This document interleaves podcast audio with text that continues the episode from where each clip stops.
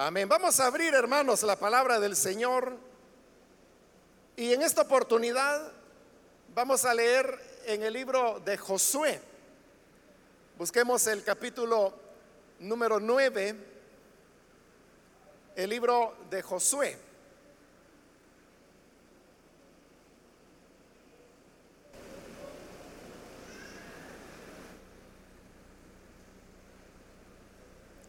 La palabra del Señor nos dice en el libro de Josué, capítulo 9 y versículo número 15 en adelante, entonces Josué hizo con ellos un tratado de ayuda mutua y se comprometió a perdonarles la vida. Y los jefes israelitas ratificaron el tratado.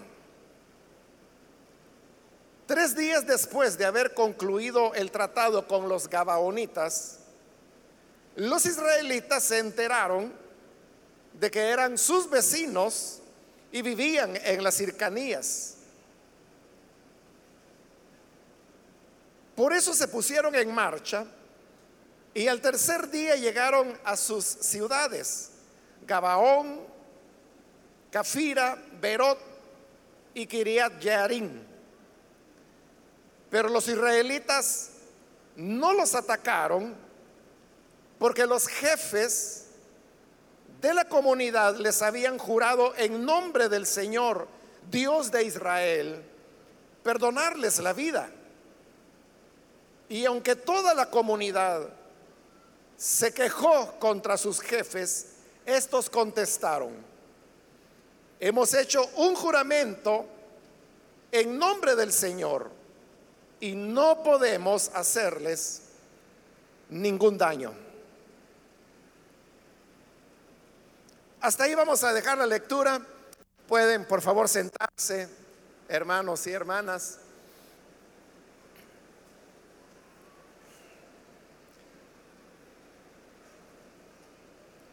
Hoy hemos leído de este libro de Josué que, como sabemos, nos relata la historia de la entrada y la conquista que el pueblo de Israel hizo de las tierras que el Señor les había prometido a través de Moisés. La famosa tierra que fluía leche y miel.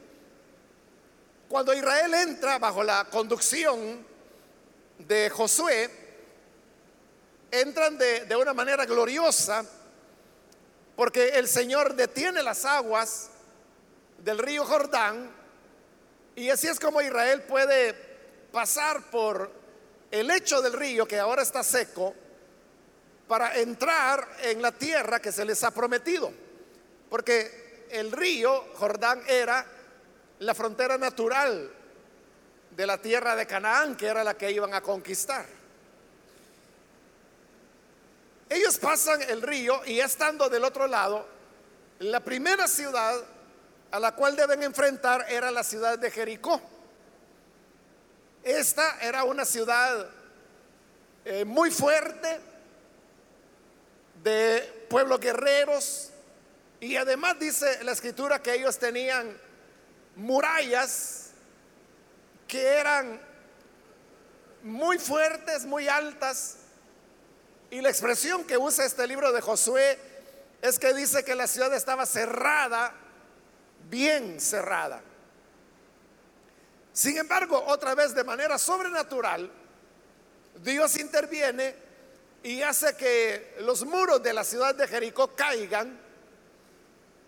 Y luego a Israel es muy fácil porque ya sin la protección de las murallas, pues la ciudad quedaba vulnerable y es así como los derrotan fácilmente. Después de Jericó venía otra ciudad más, que esta era pequeña, la ciudad de Jai. Ahí ellos tienen un traspié no porque Dios les haya fallado, sino que a causa de un pecado que comete uno de los israelitas, aquel hombre que se llamaba Acán. Y por eso Josué tiene que confrontarlo. Y luego también este hombre termina siendo ejecutado a causa de la desobediencia y que había provocado la muerte de varias docenas de israelitas en el primer intento de ataque a la ciudad de Jai. Pero resuelto ese problema, la conquista continúa y entonces esta ciudad de Jai también cae, es la segunda en caer y cae de una manera aparatosa de tal forma que todos los pobladores en Canaán se dieron cuenta que estaban perdidos, que no iban a poder hacerle frente al pueblo de Israel. Entre todos esos pueblos que vivían en Canaán, había uno que eran llamados los, los Gabaonitas. Entonces los Gabaonitas conversaron entre sí y dijeron, oigan, estos israelitas vienen para tomar nuestra tierra, porque nuestra tierra es la que su Dios les ha prometido. Y ya sabemos cómo es ese Dios de poderoso que detuvo las aguas del río para que ellos pasaran en seco, que derribó los muros de Jericó para que pudieran destruir la ciudad y que luego hizo caer también a la ciudad de Jai. Entonces ellos dijeron, esto es solo cuestión de tiempo. Ellos van a continuar conquistando y derrotando a otros reyes hasta que nos toque el turno a nosotros. Y también a nosotros nos van a matar y van a quedarse con nuestra tierra, nuestros hijos, nuestras hijas, nuestro ganado. Entonces decidieron ser astutos y no confrontar por la fuerza a Israel porque sabían que era, era de más. Y ellos tuvieron una idea. Y la idea es que seleccionaron a algunos de los jefes de los Gabaonitas, hombres de la nobleza, y le dijeron, miren, vístanse con ropa vieja y ropa desgarrada. Pónganse zapatos ya muy gastados. Y también llévense unas pasas de uva y lleven un poco de, pan mohoso. También les dijeron que llevaran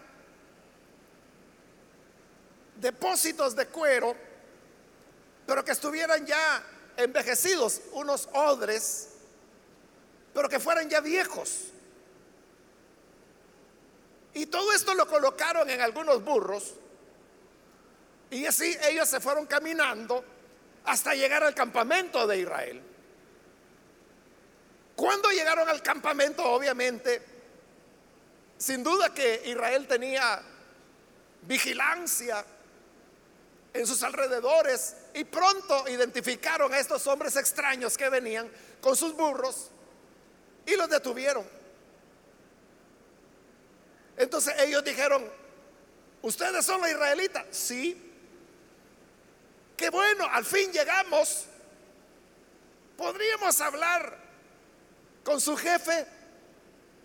Entonces mandan a llamar a Josué. Y Josué llega y entonces los gabaonitas comienzan a mentirle. Y le dicen, nosotros somos de un pueblo que vivimos muy lejos de aquí. Es tan lejos donde vivimos que miren, cuando salimos de casa, esta ropa estaba nueva y miren ahora está hecha harapos. Nuestros zapatos estaban nuevos y miren ahora están rotos. Este pan lo tomamos caliente de nuestras mesas y ahora está cubierto de moho. Estos odres los tomamos nuevos y vean ahora se han envejecido. Eso para que vean qué lejos queda nuestro pueblo. Pero nosotros en esa lejanía escuchamos de lo grande que es su Dios, de las maravillas que su Dios hizo para sacarlos de Egipto. Y entonces el pueblo nos envió como emisarios para que los buscáramos, porque quisiéramos tener amistad con un pueblo que tiene un Dios tan grande. Así que por eso hemos venido de lejos, para que hagamos un acuerdo, un convenio, en que vamos a ser amigos. Que si ustedes tienen problemas, nosotros vamos a venir a ayudarles. Y que si nosotros tenemos problemas, ustedes habrán de venir en nuestra ayuda. Y en este acuerdo también, nosotros nos comprometemos a respetar la vida de ustedes y ustedes se comprometen a respetar nuestra vida. Todo eso era mentira, obviamente, porque ellos vivían cerca. Pero entonces dice la palabra que Josué comenzó a examinar la ropa de ellos y de verdad vio que era ropa vieja y hecha harapos. Examinó sus zapatos y vio que de verdad estaban viejos y rotos. Examinó los panes, los odres. Bueno, todo, todo concordaba con lo que ellos decían.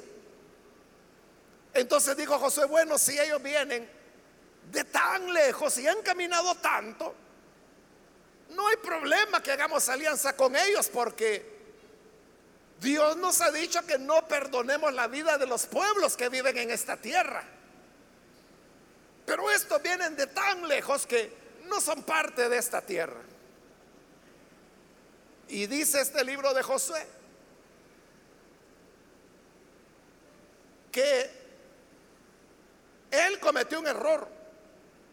Y el error, dice la palabra de Dios, es que dice, Josué no consultó con el Señor. Josué no le preguntó. Porque si Josué le hubiera dicho, mira Señor, ¿y estos hombres realmente quiénes son? ¿De dónde vienen? ¿Sus intenciones son buenas o son malas? El Señor les hubiera dicho, mira, no les perdones la vida porque son de los pueblos que yo te he mandado a construir. Pero como Josué no consultó, Dios no le dijo nada. Entonces vino Josué e hizo el pacto con él. Y no solo eso, Josué mandó a llamar a los jefes de Israel, que era uno por cada tribu. Y les dijo, bueno, todos vamos a hacer aquí el pacto, todos nos vamos a comprometer en que a estos gabaonitas serán nuestros aliados, los vamos a cuidar, los vamos a respetar. Ellos nos ayudarán a nosotros y nosotros a ellos.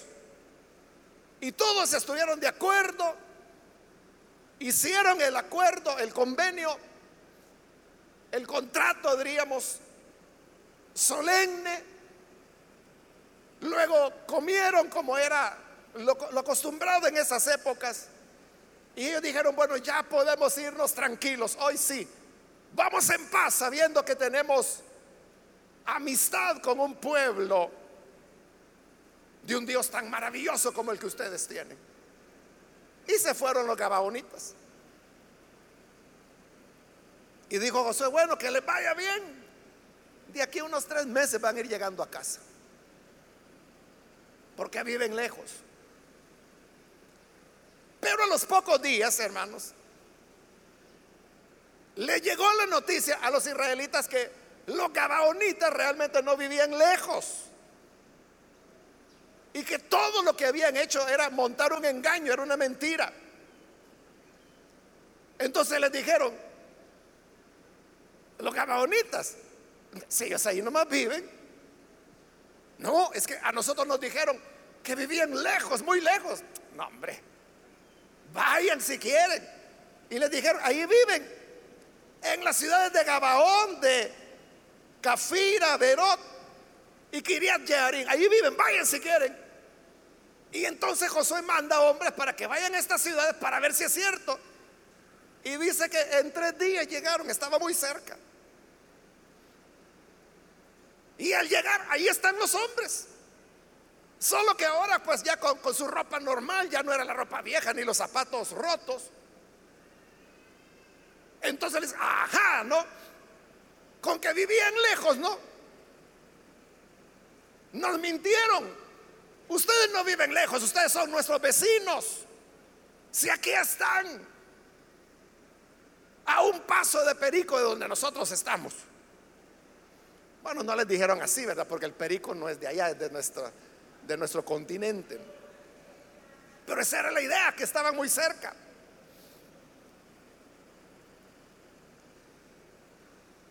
Pero aquí viene el punto que yo le quiero señalar. ¿Qué hubiera hecho usted si se compromete con una persona como lo había hecho Josué? Pero usted adquirió un compromiso porque lo engañaron, porque le mintieron. Es decir, los gabaonitas fueron muy astutos. No solo construyeron una mentira que era creíble, sino que además prepararon todo el escenario. Toda la utilería contribuía a construir esa mentira. Los zapatos rotos, la ropa harapienta, los odres viejos, los panes mojos, o sea, todo, todo era un engaño, era para que les creyeran. Y Josué les creyó porque no consultó al Señor. Entonces, pero lo que Josué había creído era una mentira. Entonces le hacía la pregunta, ¿qué hubiera hecho usted? ¿O qué haría más bien si usted hiciera un acuerdo con una persona, pero ocurre que el acuerdo que ha hecho con esa persona es mentira, todo lo que le ha dicho es mentira? Pero sobre la base de esa mentira, usted le ha dicho muy bien, usted va a hacer esta parte y yo voy a hacer esta otra.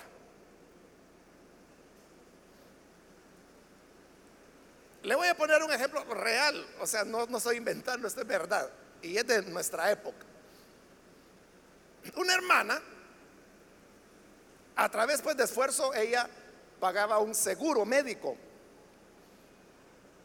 Y en determinado momento comenzó a sentirse mal de dolores en el vientre. Entonces fue donde el médico.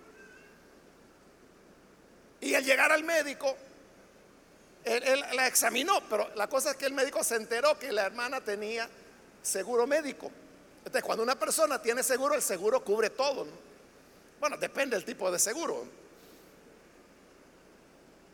Bueno, la cosa es que el seguro cubre o un buen porcentaje, como un 85% o el 100%, dependiendo el tipo de seguro que sea. El médico sabía eso, entonces le dijo, mire señora, usted tiene un problema serio. Y usted lo que necesita es que le hagamos una cirugía. Tenemos que extirparle la vesícula. Y él dijo, doctor, y, no hay otra opción. Esa, sí, esa es. Tenemos que hacer la cirugía. Bueno, está bien. Pero usted tiene seguro médico. Sí, ah, pues no se preocupe, señora. El seguro va a cubrir. La cosa es que le internaron, le hicieron la cirugía. Y la hermana salió bien. Cuando volvió en sí, pues ya tenía su, su vendaje. Llegó el médico. ¿Y qué tal, señora? ¿Cómo se siente? Bien. Pues la felicito, le digo, porque todo salió bien en la operación a los, como esa pues es una operación sencilla, ¿verdad? Rápido sale, entonces cuando salió pues ya había que pagar, pero como era seguro ellos solo firman y el seguro se encarga de pagar después. Y la hermana tranquila, ¿verdad? Porque todo había salido bien con su cirugía, pero ella pagó por la cirugía a través del seguro. Pasaron los años y no fueron muchos años, pero de repente volvió a tener malestares en el vientre. Entonces fue, pero ahora donde otro médico. Y dijo, mire doctor, yo siento esto, esto y esto. Así, venga, le dijo, le vamos a hacer una ultrasonografía. Y el médico ahí tenía el equipo. Y comenzó a hacerle la ultra. Y le dice, mire, lo que ocurre, le dice, es que su vesícula está inflamada. Hay que estirpársela. No, doctor, le dice, no puede ser. Claro que sí, yo le estoy diciendo que eso es lo que usted tiene. Es que a mí ya me quitaron la vesícula. ¿Cómo va a quedar, señora, si aquí se la estoy viendo? Pero mire, doctor, ¿no me ve la cicatriz? Sí, la cicatriz sí, pero también veo la vesícula aquí. Y como uno puede ver en la pantalla, lo, que pasa es que como uno no es médico no puede leerla, ¿verdad? Pero le dijo, mire, esto que está aquí, este es su vesícula. Hasta ahí la hermana cayó en la cuenta que el otro médico solo la abrió y la cosió para cobrar la cirugía. Ahí estaba su vesícula, nunca se la quitó.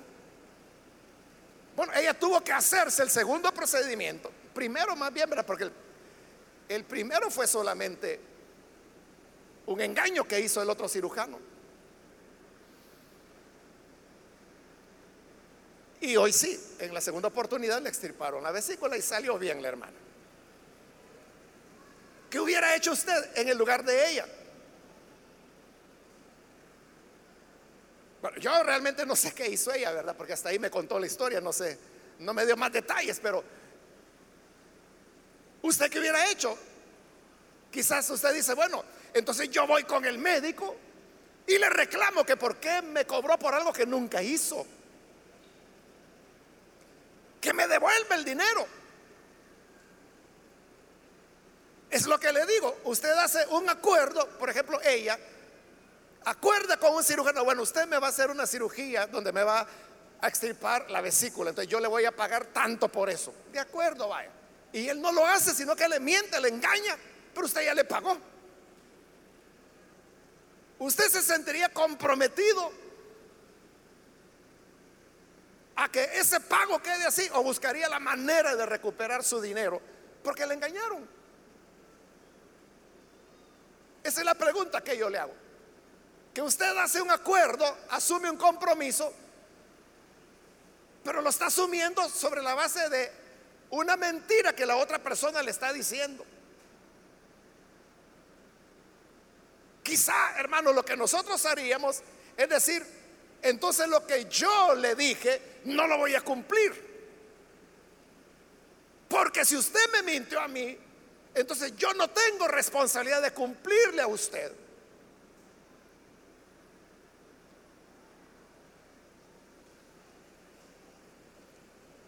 ¿Comprende? Es decir, si tú me mientes, entonces yo no tengo por qué guardar mi palabra contigo. Esa es la, idea, hermanos, entre las personas que no tienen a Jesús.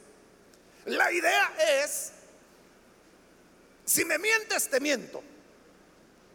Si eres derecho conmigo, yo soy derecho contigo. Pero si me vienes con engaños, con mentiras, entonces ya vas a ver que yo más pícaro puedo ser que vos. ese es en el mundo. Pero ahora llegan a donde estaban los gabaonitas y cuando se dan cuenta que todo era una mentira, lo que habían dicho ellos, entonces los soldados se molestaron y dijeron, ahora mismo démosles a estos. Pero entonces Josué intervino y dijo, versículo 19, hemos hecho un juramento en nombre del Señor y no podemos hacerles ningún daño. Dice que el pueblo comenzó a murmurar de los jefes, porque eran los jefes de Israel los que habían hecho el acuerdo con los gabaonitas, junto con Josué. El pueblo comenzó a decir que jefes más inútiles los que tenemos. Estos sí que no sirven para nada. Cabezones. ¿Cómo es que andan creyendo? Y murmuraron. Pero entonces Josué les dice, tranquilos,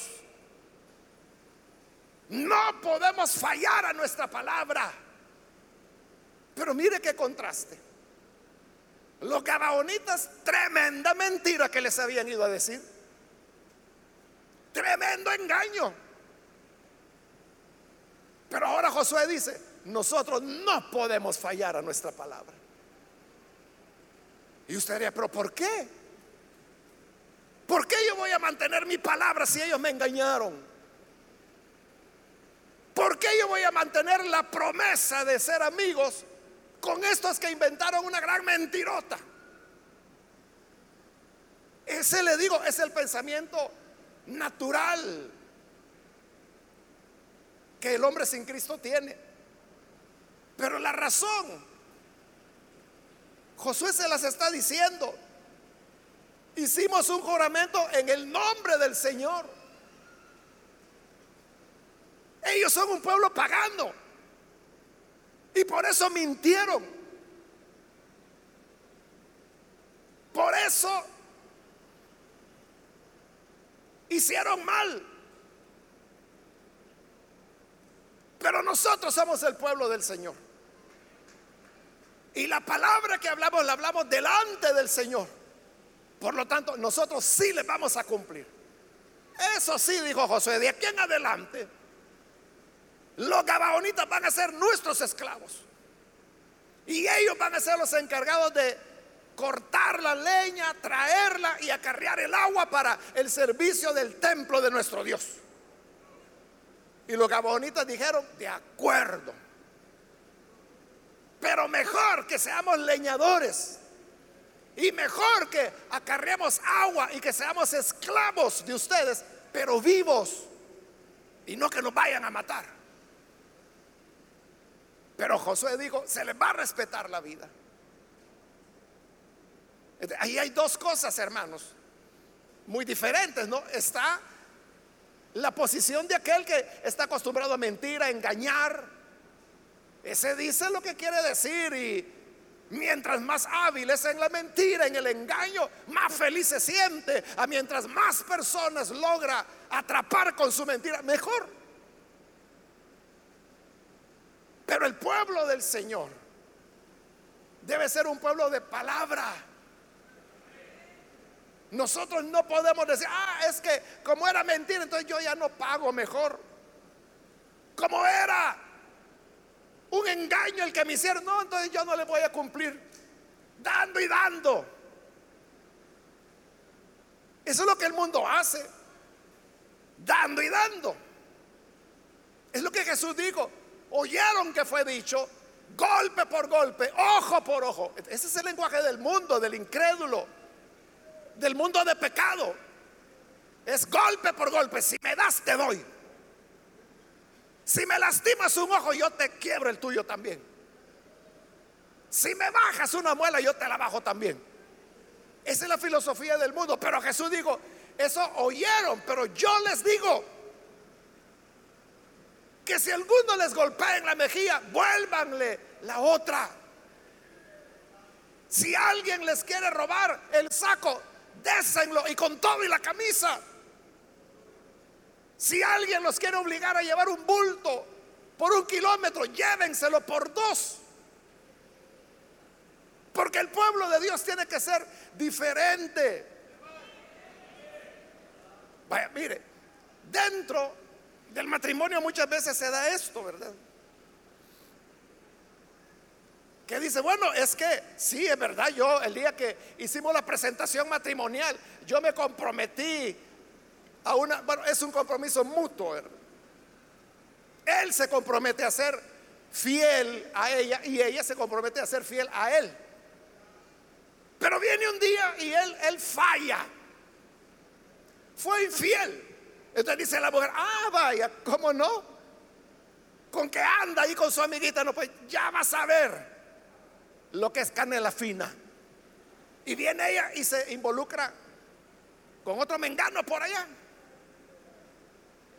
Entonces dice, vaya, para que pruebe una cucharada de su propia medicina. Pero ¿qué está haciendo? Como él me fue infiel, yo le voy a ser infiel. Ajá.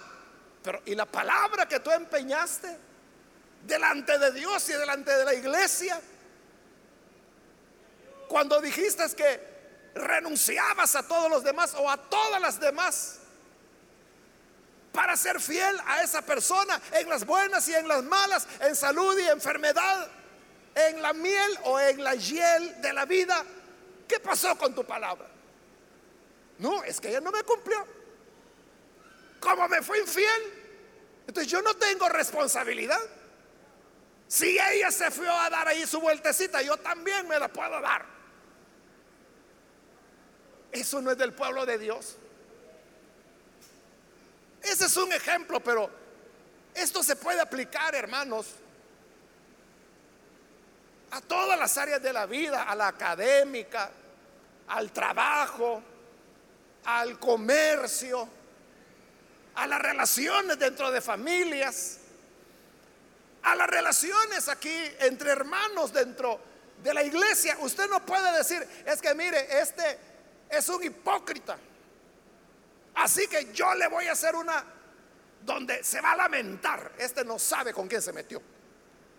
su pensamiento es igual que cualquiera del mundo. Pero Josué dijo, no, no les hagan nada porque les hemos dado palabra cuando nos comprometimos y les dijimos, está bien, vamos a ser amigos, los vamos a apoyar. Ustedes van a ser quienes respetan nuestra vida y nosotros la de ustedes. Esas palabras las estaban diciendo delante de Dios. Ahora, si ellos, los gabaonitas, estaban mintiendo y de verdad estaban mintiendo, todo era una gran mentira, como le digo. Pero eso no invalidaba las palabras que ellos habían hablado delante de Dios. Por eso es que la palabra del Señor nos dice que sea tu sí, sí. Y tu no, no. Y nada más.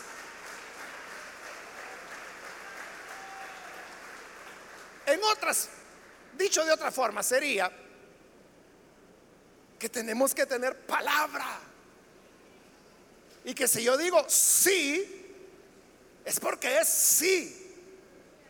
Ahora, si usted dice, no puedo, es que mire, hermanos, nosotros los latinoamericanos tenemos ese problema, que nos cuesta ser claros.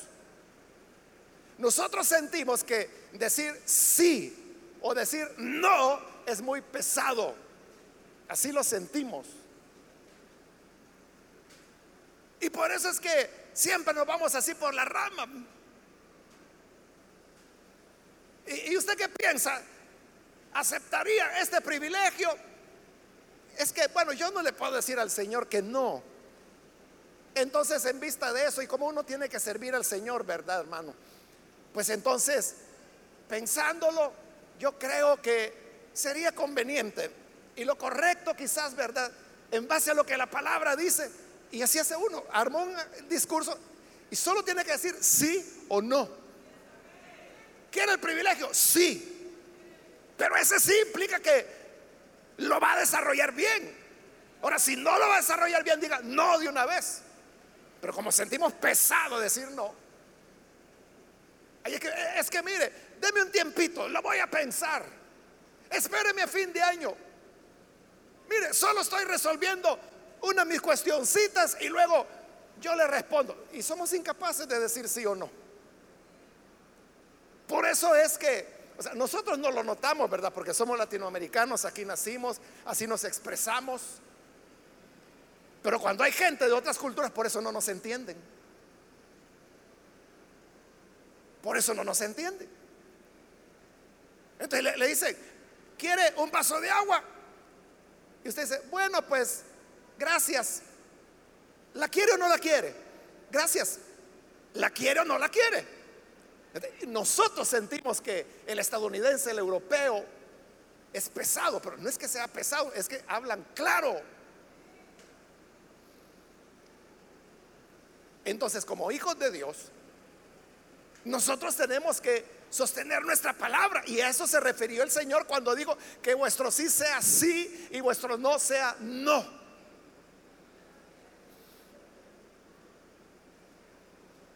Que vuestro sí sea sí y vuestro no sea no. Y de ahí no tenemos que movernos. Entonces Josué dijo, miren, ellos son unos sinvergüenzas. Y son tremendos mentirosos. Tienen una lengua más larga que de aquí a México. Mentirosos. Pero nosotros no. Nosotros lo que dijimos lo vamos a cumplir. ¿Por qué? Porque eran pueblo de un Dios que es fiel y cuya palabra siempre es verdadera. Amén. La misma razón por la cual nosotros no, no debemos mentir. Y así fue, hermanos. Se fueron molestos, pero tuvieron que cumplir su palabra. Mire, al poco tiempo, los reyes de alrededor se enteraron que los gabaonitas habían hecho pacto con Israel. Entonces dijeron estos reyes, mire, destruyamos a los gabaonitas. Porque son aliados ahora de Israel. Y los atacaron. Y cuando los atacaron, los gabaonitas dijeron, israelitas, por favor, vengan, ayúdennos. Usted bien podría haber dicho, hoy que se lo lleve el diablo, ¿verdad? Por mentirosos. Pero cuando el pedido de auxilio llegó, a Josué dijo, vamos a luchar por ellos. Porque nos comprometimos. Nosotros les dijimos que los íbamos a ayudar y hoy están pidiendo la ayuda. Vamos a ayudarlos. Y fueron a ayudarlos y así derrotaron ocho o nueve reinos, no me recuerdo en este momento, que se habían unido para luchar contra los gabaonitas y los derrotaron a todos para defender a los mentirosos. Y así pasaron siglos, hermanos. Siglos. E Israel continuó respetando la vida de los gabaonitas. Pasó todo el periodo de los jueces, que solo ahí fueron un poco más de 400 años. Llegó el periodo de los reyes y el primer rey es Saúl. Entonces Saúl dijo, estas son tonteras. Yo me lo voy a acabar. Y comenzó a matar a los gabaonitas.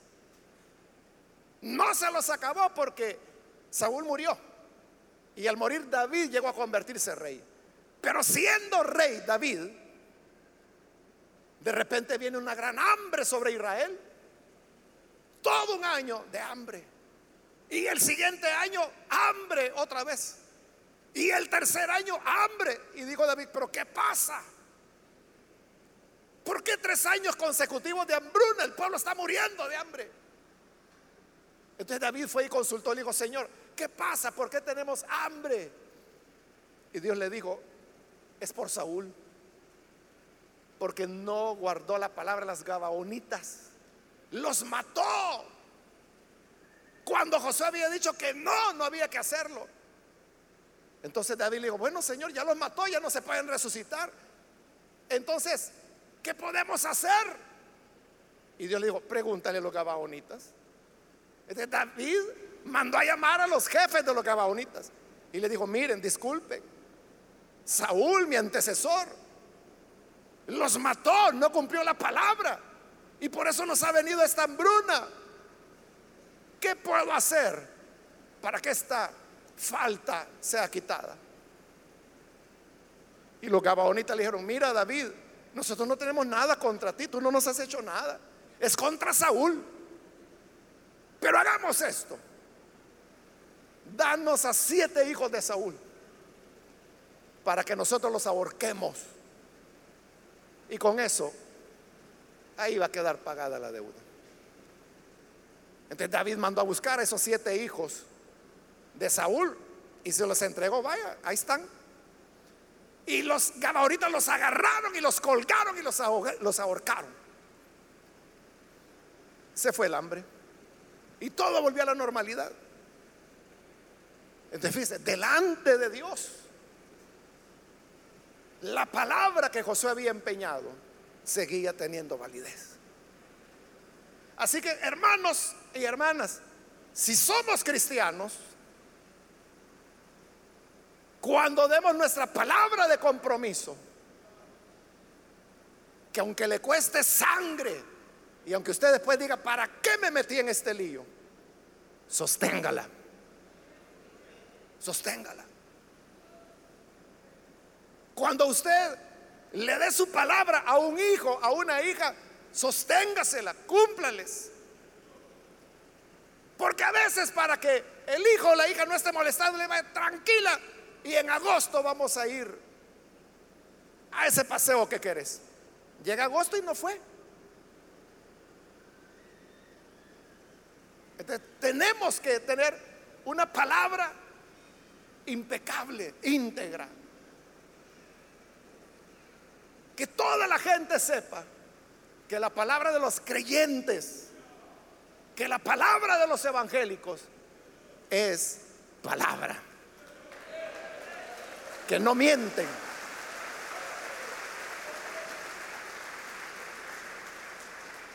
Que no mentimos y que los compromisos que adquirimos los cumplimos aunque nos hayan engañado,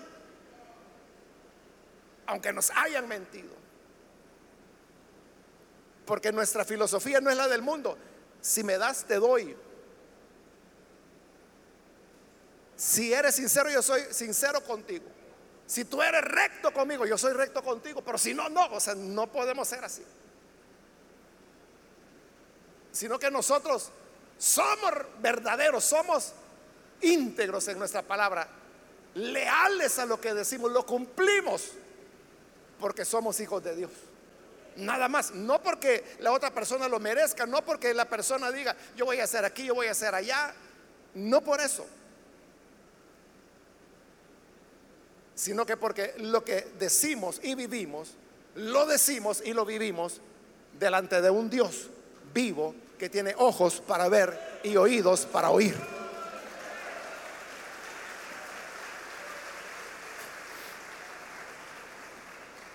Vamos a cerrar nuestros ojos y vamos a inclinar nuestro rostro. Antes de hacer la oración, hermanos, yo quiero invitar, si hay con nosotros amigos o amigas que todavía no han recibido al Señor Jesús como su Salvador, mas si este es su caso, yo quiero invitarle para que no vaya usted a perder esta oportunidad de venir para recibir al buen Salvador. Si hay con nosotros alguna persona que se da cuenta del valor de la palabra que usted empeña ya ve que no se puede tomar a la ligera, porque Dios no toma a la ligera. A veces decimos, no, es que yo eso lo dije por zafarme. Pero delante de Dios no hay nadie que se pueda escapar. Nadie se puede zafar del ojo ni del oído de Dios. Por eso si hay alguna persona que necesita venir al Señor Jesús por primera vez, en el lugar donde está, póngase en pie, por favor para que así oremos por usted.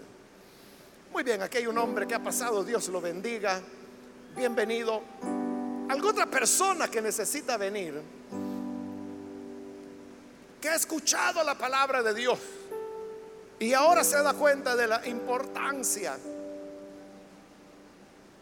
de honrar la palabra que hablamos.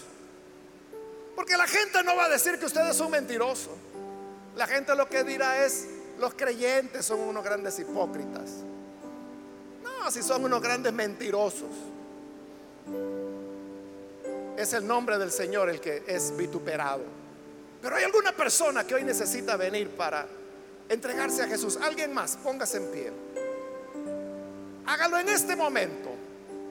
Ahora mismo yo le invito para que no desaproveche esta oportunidad. Póngase en pie si necesita venir al buen Salvador para que oremos por usted. ¿Alguien más?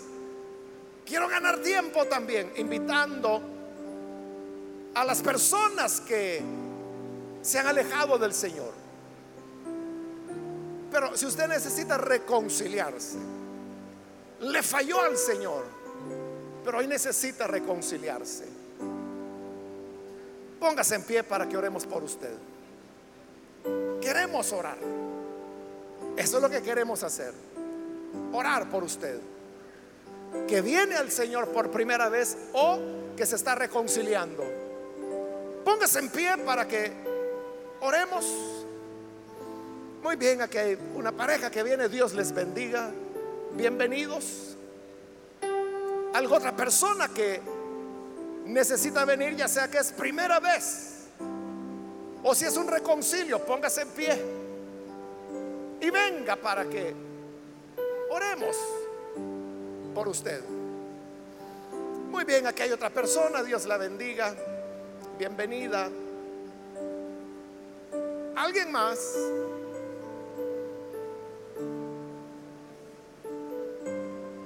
Muy bien, aquí hay otro hombre que pasa. Dios le bendiga, bienvenido. ¿Alguna otra persona? ¿Alguien más que necesita venir para recibir a Jesús como su Señor o reconciliarse con Él? Le voy a invitar para que venga en este momento. Voy a finalizar la invitación. Este ya el último llamado que hago. Mas si hay alguien más que necesita venir al Señor por primera vez o reconciliarse, pase ahora. Y esta es ya la última invitación que he hecho. ¿Hay alguien más? Muy bien, aquí hay otra persona. Dios la bendiga. Bienvenida.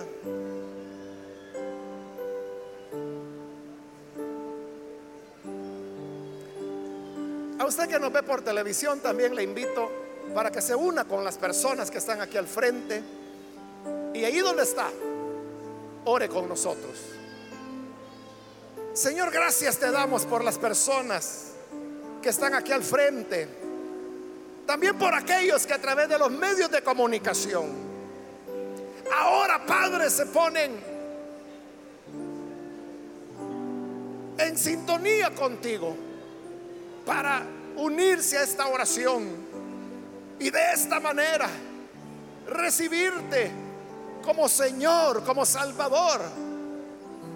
Padre, perdónales que puedan tener una vida nueva, que puedan, Señor, servirte, amarte.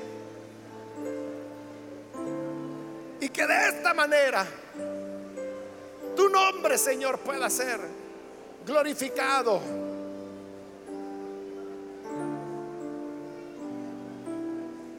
Gracias, Señor, por cada persona que hoy viene a ti y que esta palabra que hemos escuchado despierta en nosotros la convicción que debemos ser un pueblo que refleje tu fidelidad.